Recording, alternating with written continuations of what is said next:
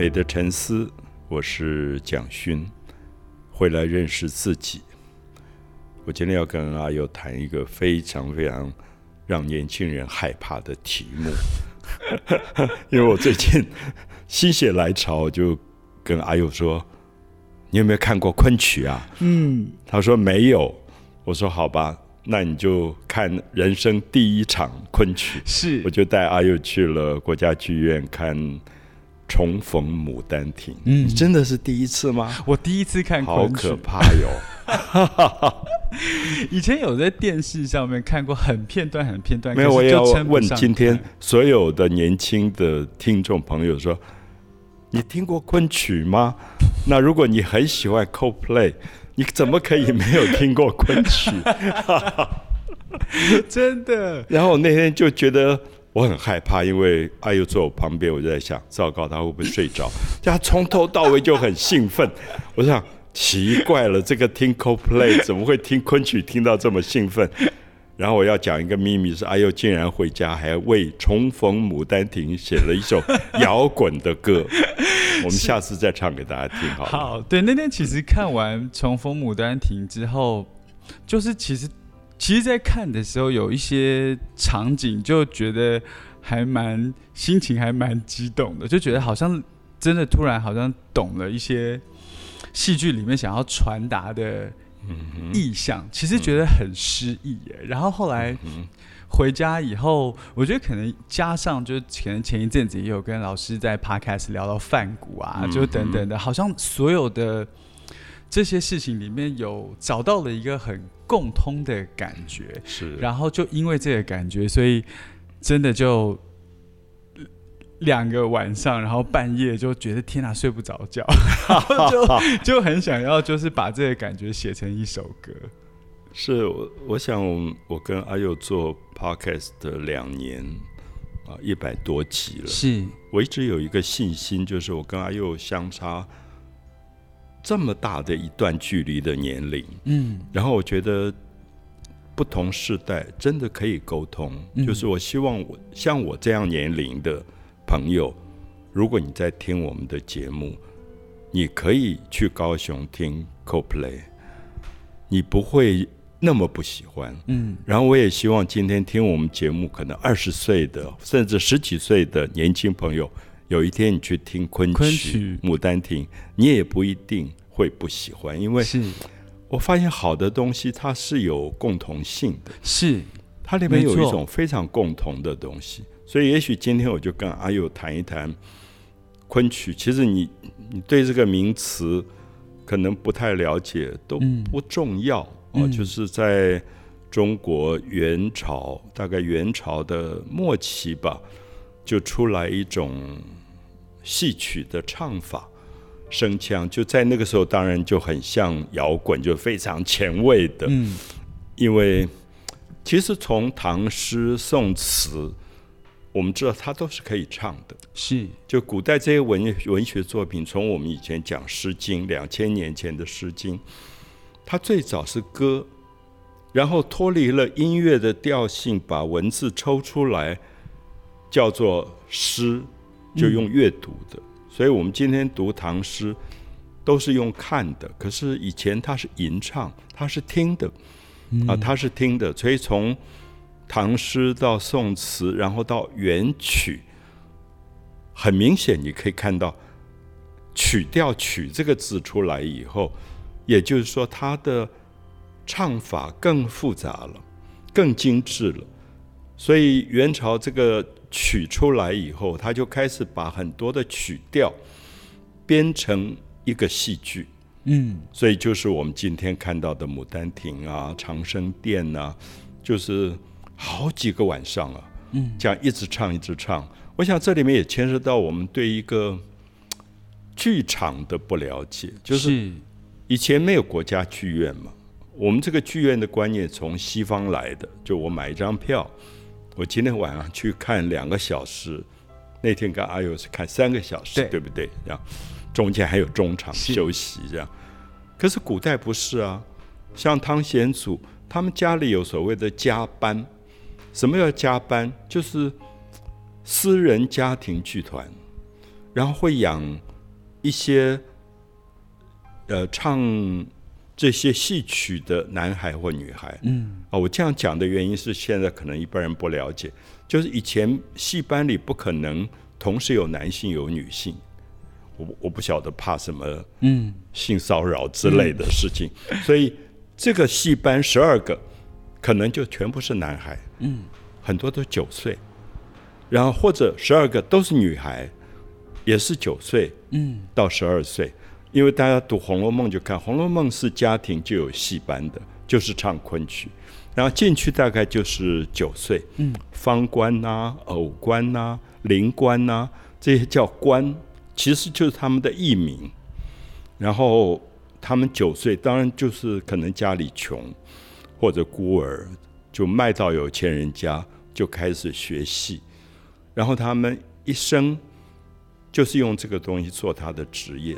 所以我不晓得阿佑在那天听的时候有没有感觉到，以前很多这种加班都是纯男孩，嗯，那纯男孩，男孩子在九岁左右其实还没有变变是。音，所以他声音是假音，嗯，有点像欧洲有一段时间，他的在教堂里的唱歌的男孩，他们甚至有是接受阉割的，然后让他一直保留那个男童的童音，是没错。所以那个声音很高很高，有点像假音，嗯，有点像假音，所以其实我我自己最早听的时候，在二十岁，我听梅兰芳《游园惊梦》黑胶唱片。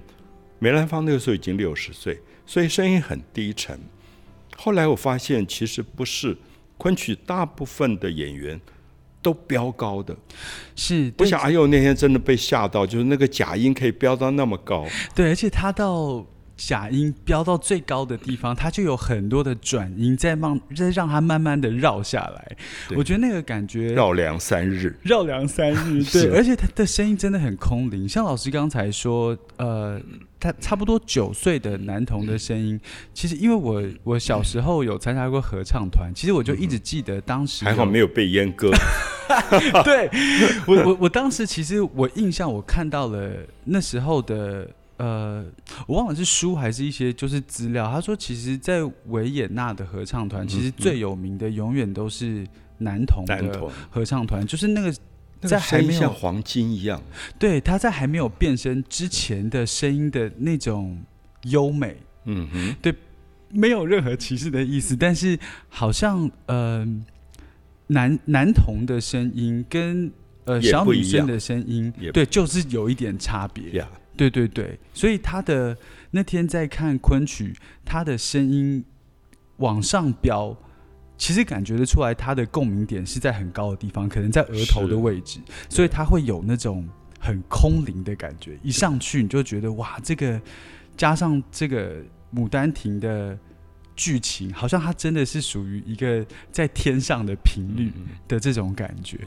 我我很遗憾，因为我自己对音乐没有像阿佑这么专业啊。嗯那所以我当时喜欢《游园惊梦》，我的切入点其实是比较文学，因为它的剧本太漂亮，它的每一个句子啊，比如说最有名的《游园游园》或《惊梦》里的句子，原来是姹紫嫣红开片，似这般都付于断井颓垣。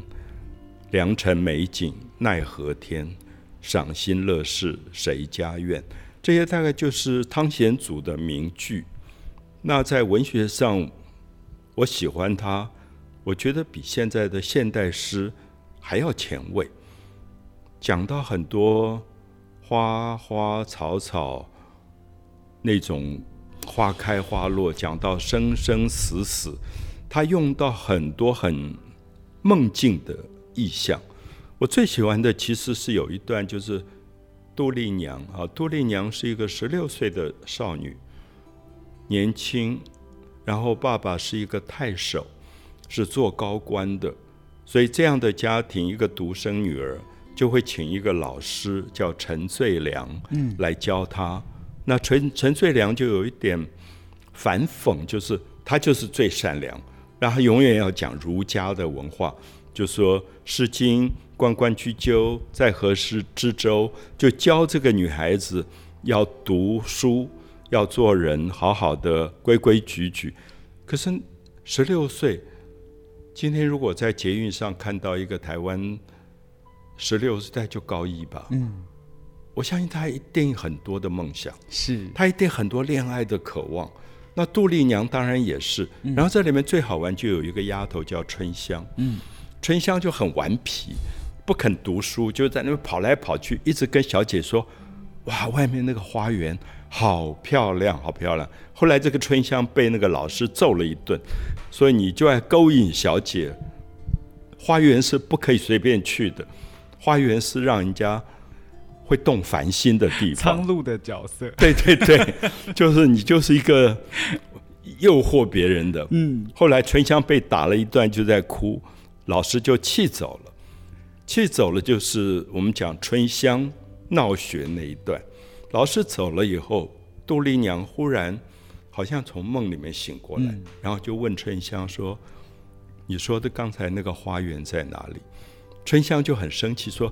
你别假正经了，你不是不要去吗？你就跟老师说你你不会犯错啊，你不要去。小姐就一直哀求他说他想去，所以就开始游园。嗯，那游园真的是听到鸟叫，听到花在开，她那个少女的心就动了。所以她唱到“鸟情思，吹来闲庭院”，其实很不好懂的一句。嗯，就春天的时候。空气当中有一种游丝，很细很细的丝。那这种丝飘过来，好像让他觉得很烦恼。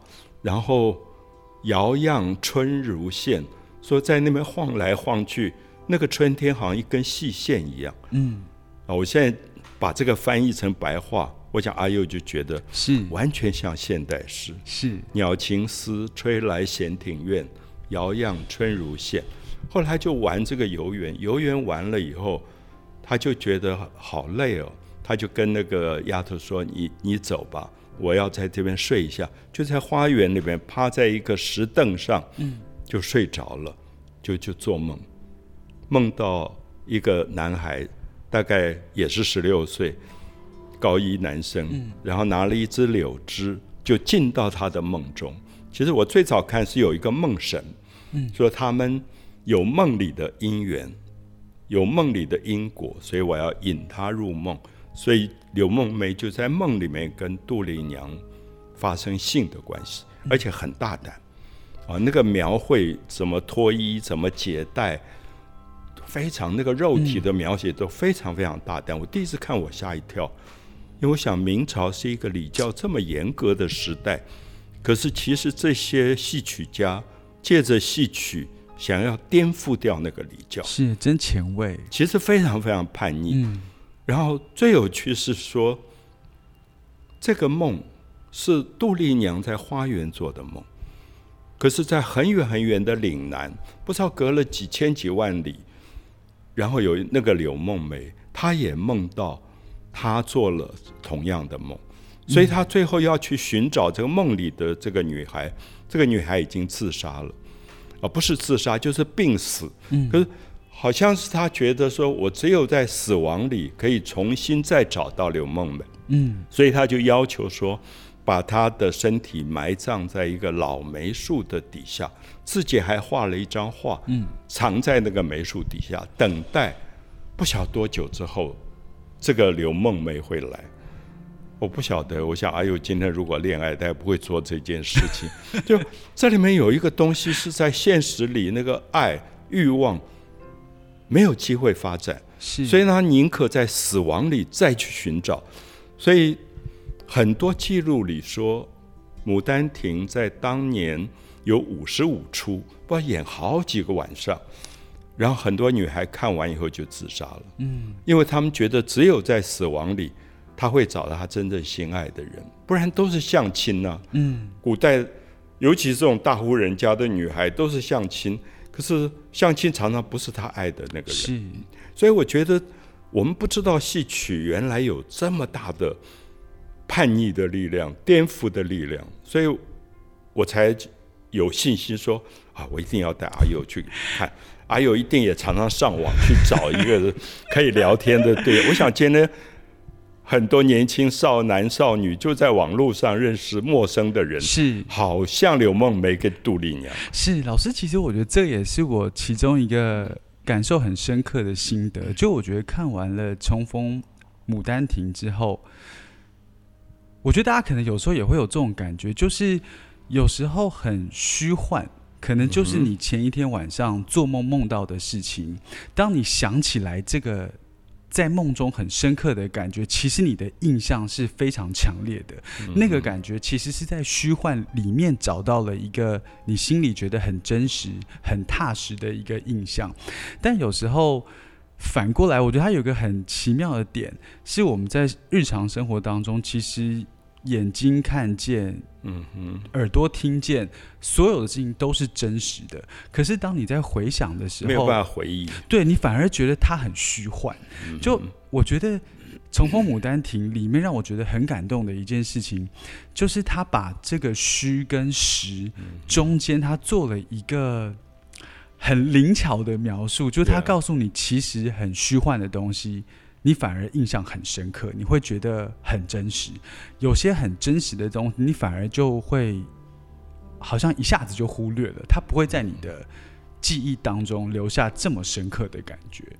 这是《红楼梦》第五回，贾宝玉喝醉了酒，嗯，然后在他的一个暗恋的晚辈秦可卿的卧房睡着以后，就进到了梦的世界。然后，那梦的世界，他看到的。对联，其中有一句是“假作真实，真亦假”。嗯，就其实，我想《红楼梦》的了不起，他也在讲这个东西，就是你的一生当中，什么叫做假，什么叫真，那个界限到底在哪里？牡丹亭一直在把这个界限打破，所以杜丽娘跟柳梦梅在这一次很现代的舞台上，你会觉得他们好像认识，好像又是陌生人。嗯。就是杜丽娘在那边唱她的梦境的时候，那个柳梦梅在旁边一绕来绕去，好像跟她又没有关系。我觉得好现代的一些处理的方法。可是我想，《牡丹亭》也好，《红楼梦》也好，一直在提醒我们一个东西。我觉得是东方文学里一直想要作为核心价值的，就是真跟假、梦境跟真实之间的一种。一种关系，然后最珍惜的、最依赖的、最依恋的，它到底是真的还是假的？所以，他几乎好像要用死亡去证明一次，嗯，它到底是真的还是假的？当然，到戏剧最后结尾，让你觉得，哎，好像是真的，嗯，因为杜丽娘的还魂是告诉刘梦梅说。我埋葬在梅花树下，你要开棺。那我想今天如果有一个女孩跟阿佑这样讲，你敢敢敢去开棺吗？你再吓得就赶快跑掉了。哎，刘梦梅这个这个傻小子也真傻，他真的去开棺。嗯。然后因此杜丽娘复活了。嗯。好像变成了一个喜剧，可是我还是觉得好荒凉，因为在现实里。你不敢相信，好像变成了一个讽刺。嗯，因为我呃，我觉得老师刚才提到就是杜丽娘死亡的这件事情，我觉得在《牡丹亭》里面她很厉害。我觉得在明朝可以写出这样子的内容，就是汤显祖汤大师真的很前卫因为我觉得他在很华人，就是。我们对于死亡是恐惧，是根本忌讳去避谈的一件事情。向往，对他变成向往，而且他其实让死亡变成不一定是终点，因为所有的人都认为死亡其实是终点。可是，在杜丽娘的身上，她的死亡其实是为了去完成她一个更大的梦想，就是她希望她还可以见到她最倾心的、最心爱的这个人。他反而让死亡是终点的这件事情又多了一个去处，而且这个去处的结尾是他居然重生了，就他好像画了一个圆，他最后在这个封闭的循环的时空里面，他又回到了起点。但是因为这件事情在现实生活当中，大概就会存在在想象世界里面，是。就是死亡之后我重生，然后再跟最后我还是遇见了就我最心爱的人，所以不晓得看的时候，其实有一点安慰跟讽刺，好像是同时在心里面发它生的，同时，就像繁华跟荒凉，它也是并存的。是。就是原来姹紫嫣红开遍，是说那个花开到简直是繁华的不得了，可是都付于断井颓垣，马上就变废墟。所以我想，东方一直有一个美学，这美学是繁华跟废墟的对比，嗯繁华跟荒凉，好像也让你觉得那个繁华就是一刹那这就不见了。嗯啊就不见。可是我不晓得我，我们介绍《小王子》啊，介绍很多书，我们都希望年轻朋友可以去阅读。可是我真的不敢在这里推荐《牡丹亭》，因为五十五出，嗯你要把它读完，我相信大家都要开始骂我了。所以后来很多人大概跟我一样的感觉，说实在太长，因为以前明朝没有事，他在家里，他可以每个晚上演一段，每个晚上演个五十五个晚上这样。后来就很多人把它裁剪，就变成十二出，对，就变十二出。其实后来等到近代，常常演的就《游园惊梦》，就几乎就是两出戏，抽其中的两出来演。我们那天看《重逢牡丹亭》，大概也是重新编辑了其中的几出，是，重新组织一下。对，所以还是很希望，就是说，如果《美的城市》这个节目有一些年长的跟我一样的长辈，那去听 CoPlay 的话，嗯我想年轻的朋友不妨也可以去听听《牡丹亭》或昆曲。就是我觉得台湾的让我觉得它可爱是非常多元。嗯在这样的一个小小的岛屿上，你如果愿意，你可以打开你非常广阔的世界，不会把自己封闭起来。所以千万，尤其是文化，千万千万不要定于一尊。当它定于一尊，大概就是死亡。是，那刚才阿佑也讲到明朝，其实我觉得好复杂。你应该记得，明朝是出现最大胆的《金瓶梅》的时代。嗯就是你觉得那是一个礼教最严格、压抑人性的时代，可他敢写出《金瓶梅》。今天《金瓶梅》，我在中学偷偷在书店翻的时候，我说奇怪，为什么这个书要禁？因为所有大胆都删掉了。嗯你如果看到原本，你真的会吓呆，嗯因为所有的性的描写，那些生理器官的描写，我们现在根本连色情小说都没有写。嗯，就是你你觉得很矛盾，就是明朝是究竟是一个什么样的时代？嗯，一方面是绝对的伪善、八股考试，然后礼教这么呃压抑人，可是另外一方面是这么大胆的去颠覆所有的礼教。你看到潘金莲那个角色李瓶儿这样的女性，我觉得现在讲女权运动的都说不定远不如他们。就是我们现在讲女性身体自主，这个身体是我的，如果我有情欲，我就是要去拥有我自己的情欲，敢于这样去倡导一个女性的身体的自主性。你去看看《金瓶梅》，全部都是。